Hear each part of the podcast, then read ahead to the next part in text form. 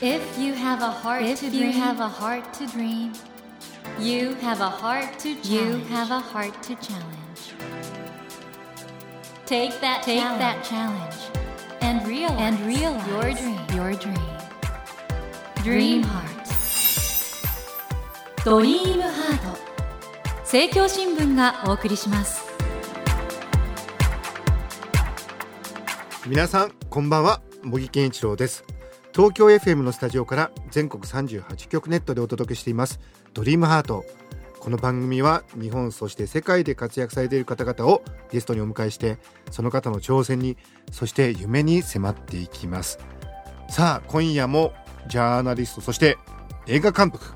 堀潤さんをお迎えしていますこんばんははい、こんばんは。よろしくお願いしはい、ます。あの先週はですね現在、はいポレポレ東中野をはじめ全国で順次公開されています、えー、堀潤さんが5年の歳月をかけて作ったもう渾身の素晴らしいドキュメンタリー映画「私は分断を許さない」について伺ったんですが堀さんねはい。もともとは NHK の看板アナウンサーということで辞めるって言った時周りの方なんておっしゃったんですか、うーん。近しい仲間はうんみんな応援してくれて、なんで辞めたかっていうとやっぱり僕は取材した人たちのうん言葉を出せる限り出したかったんですよね。はいはいはい。取材を1日2日かけてさせていただいてもニュースで出すのってやっぱりなんだかんだ言ってもう本当に短い、尺が短いと。ええ。まあ当時テープでしたけどテープ45本回ってもなんか1本にも満たない量しか出ないわけですよ。でもうカメラマンの先輩とかも帰りのこうロケ車の中でも「いやなんであそこのインタビュー使ってくれないんだよ!」とか言いながら、うんうんでもある時、まあ、原発の事故があって東日本大震災があって被災した地域とかを回っていてもあれも伝えて堀さんこれもやってなんでこっちは言ってくれないんだって。いやもっといろんな考え方あるだろうって。現場行くと本当にいろんな考え方があって。でも結局出せるのが限られていた時に限られている理由ってこちら側の論理だなと思ったんです。放送時間ですとか番組の質ですとかうちの局の取材だからとか。ひょっとしたら取材を受けていらっしゃる皆さんにはそれ関係ないだろうなと思って、ね。で一生懸命ま話してんだもんね、あそうなんですよ。だからフリーになってしまえばですね、まあ、映像はじゃあテレビとでもテレビで伝えられなくたって YouTube で出せる。でも映像だけじゃなくてきっともっとゆっくりじっくり読みたいってじゃあ文章で出そう。出版もある。ブログもある。音声だったらこうやってラジオでこう寄り添うような形で伝えられるって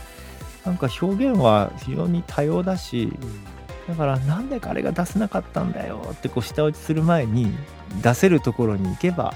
いいのかなっていうふうなのはあったんで。それはでやめてスッキリ。ですか、うんうん、いやそれはね本当にあの、辞めた日のことはね今でもよく覚えてますよ。本当にギャグ漫画のように空に向かって自由だって言いましたから、ね 言いましたやっぱりそう。だからいやそれはね今すごくやっぱりストレスがないのは、うん。この10年の間も東日本大震災以降も本当に各地で災害いろいろ社会事件相次いでますよね。でそのたんびに被災された方とかがちょっと取材来てって言っていただくんで僕あの地震とかが発生すると自分の LINE の ID を公開してもしその発信の支援が必要な人がいたら直接連絡をくださいと。この LINE ですと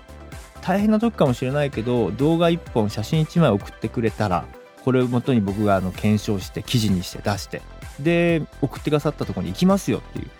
そういう活動を特に熊本地震以降は毎災害ごとやっていてそれで本当にたくさんの100人いれば100通りのこう被災状況っていうのがあるわけですよね。これ出そうと思えば全部出せるっていうこれが本当にありがたくてでどうしても東日本大震災に関しても3月11日だから出せるけどもじゃあ7月の6日はそれは出せないとか 空気違うよねっていう。そういうことはフリーランスになると気にしなくて済むっていうか別にいつやったっていいじゃん。だって毎日現場は変化してるんだしって。だそういうふうな思いでいられたのはすごく良かった。うん。でもあと捨てたもんじゃないなと思ったのは NHK の中にもそしてまあ他のメディアの中にも同じような思いでいるなんかやらなきゃと思ってる人たちがいっぱいいるんだなっていうこともやめたことですごくよく分かって。逆に見えてきたっていうはい。ことですね。でそういうみんながじゃあこれについては一緒にやろうと、うん。じゃあうちラジオ局だからこういうコンセプトで一緒にやろうよとかうちネットだからこういう記事でやりませんかとかじゃあイベントでこういうのどうですかとかあなんか世の中捨てたもんじゃないなっていうのに気づけたのもすごく良かったんです。やめたことで見えてきたという、うん。やっぱり一つの現場にずっといると、あれができないこれが叶わなかった。でもうダメだとかなんだよ俺なんてとかなんだあの人はとかなんかそういう方にこう向いちゃうと、まあ、本末転倒で僕もこう心が弱いのでそういうふうにこう下を向いてしまってたかもしれないなっていうのが逆にやめたことで、まあ、思いが遂げられたっていうのがうん。すごくありがたかったですね。はいということで今夜もですねフリーになって自由になられたジャーナリストの堀潤さんをお迎えしてお話を伺っています。改めてここで堀さんのプロフィールをご紹介します。堀潤さんは1977年生まれ兵庫県のご出身です。立教大学文学部ドイツ文学科を卒業後アナウンサーとして2001年 NHK に入局されました岡山放送局での勤務を経て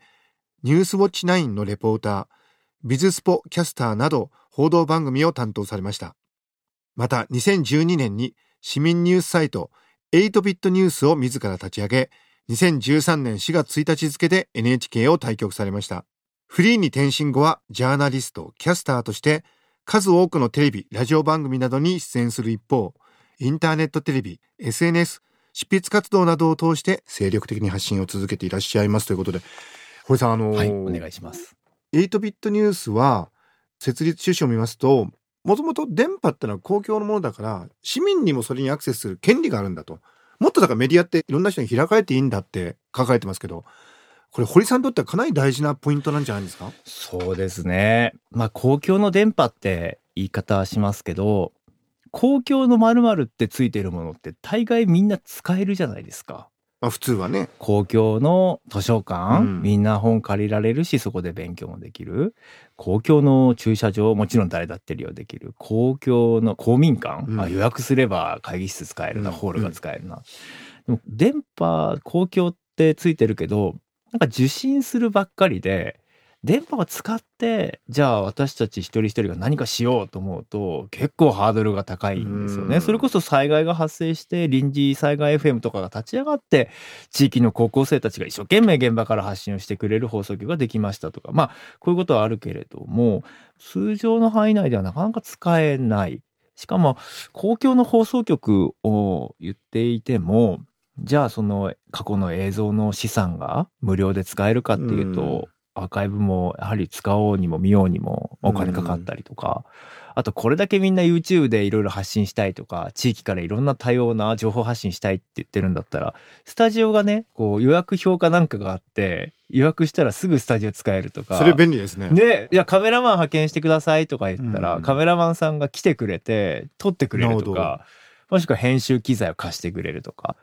でかつて BBC もそういう試みをしたりとか、うん。世界の公共放送の中も、やっぱこう、公共って何なんだろうっていうことをすごく放送局サイドの方で考えていく。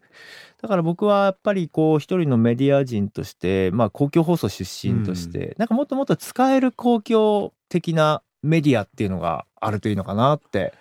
思ってましてでですもね。堀さんだから8ビットニュースだけじゃなくてそれ一貫してやってらっしゃいますよね。そうきっとね。まあ、はっきり言うと、うん世の中どんどんうん。こう生きづらくなってるっていうか、堀さんでもそうですか？はい。やっぱ課題が山積っていうか、まあうん。格差も開くし、国際情勢もなんか不安定だし、うん。なんかこう先行きの見通しの聞きにくさっていうのがすごくこう感じるんですね。で、価値観も多様化すると、その分社会問題も多様化していって、もう至るところでいつも誰かが何かちょっと困ってんだけど、あ、うちも困ってんだけど、いや、こっちも困ってんだけど、うんうん。そうなって昔みたいに困ってる場所が集中してるような、そう一億総中流な社会でもないので、うん。やることいっぱいあると思うんですよね、ニュースも。うん。だそうなってきた時にみんながそれぞれが、うちのこれやろうよ、あれも発信しようよっていうのが、自由にもっともっと言ってもらった方が、うん言えばね、救援が来るっていう信頼もあるんですよ、一方で。捨てたもんじゃないなってさっき言いましたけど、あの SNS のつながりのいいつながりがあって、うんあ、じゃあ私これしますよ。いや、僕こういうことを人をつなげますよとか、そういうこう可能性も一方であるので、きちんとその SOS が、いろんな種類の SOS が、あのメディアを通じて発信されていけばいいなって。なんかでも堀さんあそういういろいろ先進的なことをおっしゃってる一方で一般のイメージとしてねすごくいい人というかいろんな意見の人をこうやってモデレートっていうのかな、はい。仲立ちするのがうまい方っていうイメージがあるんですけどそのあたりってどっから来てるんですか？いや、これはですね、テレビマンだからかもしれない。知りたいんですよ。うんなんでそう思ったのか。あどんな意見でもうん。うん、いや、極論言うなーってうん、思うけど。思って、うん。それはけしからんじゃないんですよ。そんなおかしいじゃなくて、え、なんでそう思ったんですか？あ好奇心で聞いちゃうんですね。そうなんですよ。あだからそれ知らないと、逆にあの、否定もできないっていうあなるほどまあ、賛同もできないですよね、うん一方で、うんうん。そういう理由からだったんだっていうところまでいかないと、ひょっとしたらその理由聞いたら僕は最初は全然そんなとんでもないと思ったけど、よくよく聞いてみると、まあ一理あるね。あその人なりのええ理由があると、その一理あるところがうんひょっとしたらものすごく問題を複雑化させてるかもしれないから、そここそひょっとしたらみんなで処方箋が何なのかを考えなきゃいけないところかもしれないなっていう。ううんだからまあ僕は NHK 辞めた一つの理由としては、メディアは問題がそこにあることを掴み取ってう、ん社会に対してここに問題ありますって提言して、次はスポーツですって言ってしまうような、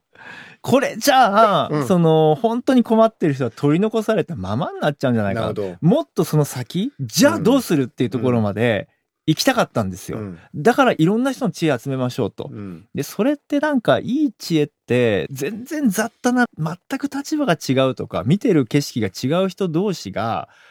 知恵出し合った方が、うんあ、こっちの山から登れるけど、その山登り方したら行き止まりになってる可能性あるから、こっちからも行けるんじゃない？え、そんなとこ行ったことないよ。いや、こっち行ったことあるからっていう。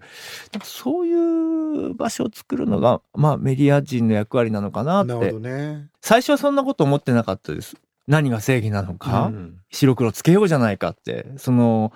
コロシアムを用意したので、思う存分議論してくださいあって。討論番組みたいな、はい。そういう気持ちでしたけど、まあ入局して、まあ平成の30年、うん。まあ、平成13年入局ですけど、平成のまあ半ばから後半って本当にいろんなことがあったし、うん。で、まあ令和もね、スタートからいろんな混乱があって、なんかそんなことをやってる余裕ないっていうか、もういち早く、いや、救急車呼んでるから早く来てくださいよっていう方の声がたくさん聞こえるようで、災害にしても、経済事象にしても、うんそしてまあ、社会問題にしても、何にしても、そういうことを考えた時に対立してるから、それってもう聞かないよねっていうのはないだろうなと思ったりして。そこの人柄うんの良さっていうことで、堀さん逆にいろんな現場に入っていけてるんだろうしね。うんそうですね。うんわかんない。でもやっぱりなんか、その僕自身に全然そのいつも回答がないので、教えてほしい、教えてほしいって、あなたが背負っている普段の生活からどういう知恵が生み出てるのか、教えてもらえるなら教えてほしいって思いで聞いてますね。はい、今夜のドリームハートはジャーナリストの堀潤さんをお迎えしています。はい。いや僕メディアのことはね堀さんに聞くのが一番今いい感じもするんですけど若者のテレビ離れがあって、うん一方でその YouTuber など出てきててもうメディア状況が本当に今ね流動的だと思うんですけど、はい。堀さんの見るメディアの未来ってどんなもんでしょうか？そうですね。僕はもうこれだけメディアの時代になって、誰もが、うんまあ、あの自分のスマートフォンで映像が撮れて、写真が撮れて、しかもそれもテキストも書いて、で、音声だって載せられて、しかもそれをほぼコストをかけずに世界に一緒にして発信できる時代。メディアの役割っていうのは、やっぱり寿司屋で大将がうん、カウンター越しに寿司を握って 手で渡してくれるように、うん本当に一人一人と向き合ってじっくりとこう対話をしながら進めていくような感覚のうんものになっていくといいのかなと思ってるんですよね。やっぱ私が取材してます。で、これは私が取ってきた情報なんですけど、これについてどうですか？今召し上がってみてと。あうまいねとかいやこれは鮮度がいいねとか、うん。逆に言うとあれちょっと大将腕落ちたんじゃないとかそういうこのカウンター越しにコミュニケーションが一人一人と取れるのが実を言うとまあすごく付加価値になってるじゃないですか。で僕はやっぱり取材した人が一体誰でそしてどういう背景でそしてどういう流れの中でこの情報を提示しているのかっていうのがもっともっとこう顔が見えてこないと、うん。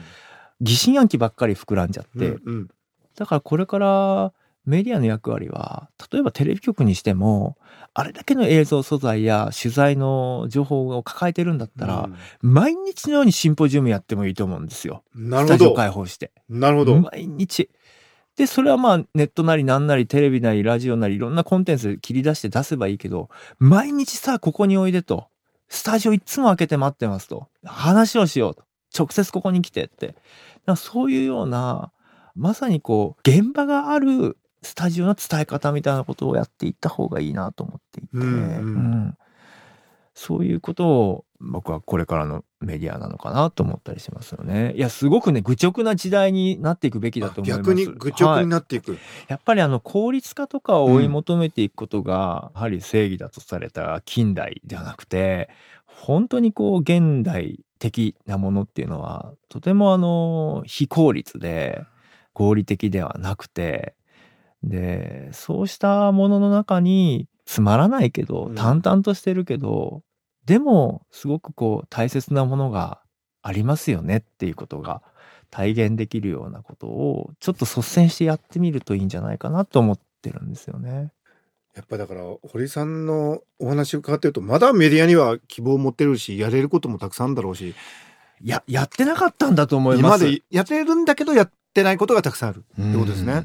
双方向性もそうだし、そうですね。うんまだまだ眠ってるポテンシャルを引き出して、みんなでメディア人力を合わせて、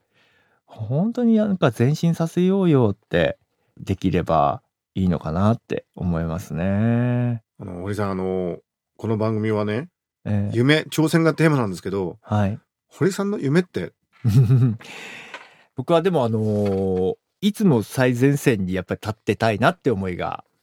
あります。それが夢です。健康でもなきゃいけないし、記録もないといけないし、あとは諦めてもいけないし、で、問いを立てられるだけうん普段からやはり発見もしておかなきゃいけないし、だからいつもフロントラインにこうカメラを持って立っていたいなっていうまあそれがやり続けられるのがまあ一つの夢かなって